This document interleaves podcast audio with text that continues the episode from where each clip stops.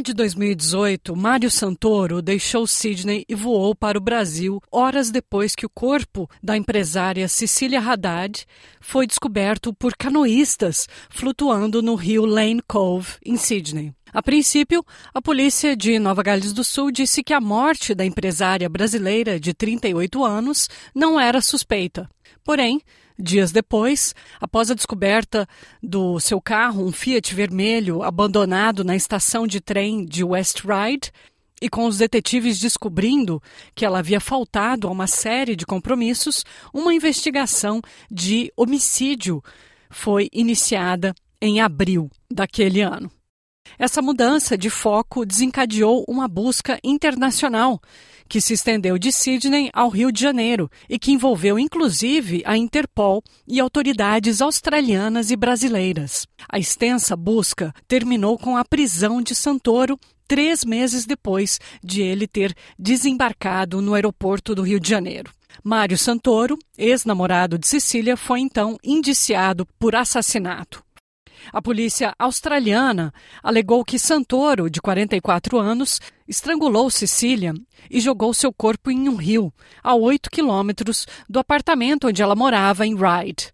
Foram cinco anos muito difíceis, disse João Miller Haddad, irmão de Cecília, ao canal 9 de notícias, na véspera do julgamento por homicídio que deveria ter começado no dia 30 de janeiro desse ano, 2023, mas que foi temporariamente interrompido. Ao entrar no tribunal, escoltado por guardas armados e vestindo uma camisa branca e calça azul, Santoro surpreendeu a todos e informou ao juiz que havia dispensado toda a sua equipe de defesa.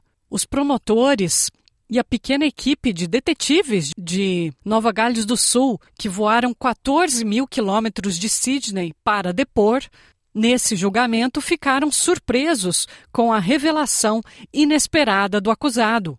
O julgamento pode agora ser suspenso por vários meses, o que pode ter sido uma tática de Santoro. Sentimos muito a falta dela, disse o irmão João Miller Haddad. Ele disse que a morte de sua irmã devastou a família completamente. Fecha aspas. Cecília havia se mudado para a Austrália e já morava aqui há 10 anos. Seus primeiros anos na Austrália foram na cidade de Perth. Em 2016, ela se mudou para Sydney, onde trabalhou como empresária, atuando na área de mineração e logística. A polícia alega que Santoro estrangulou Cecília até a morte na cozinha do apartamento dela e que na manhã seguinte ele fugiu para sua cidade natal, Rio de Janeiro. Na investigação conjunta da Austrália e Brasil, a polícia brasileira prendeu Santoro no apartamento de sua irmã no Rio de Janeiro. Ele foi então levado para uma das prisões mais brutais do Brasil e está lá preso desde então, desde 2018. Se condenado, ele pode pegar 30 anos de prisão, mas não cumprirá a pena na Austrália, já que o Brasil não extradita seus cidadãos. Cecília Haddad e Mário Santoro fizeram faculdade juntos no Brasil e eram amigos há 10 anos. O casal namorou em Sydney, mas o relacionamento acabou pouco antes de Santoro supostamente matar Cecília.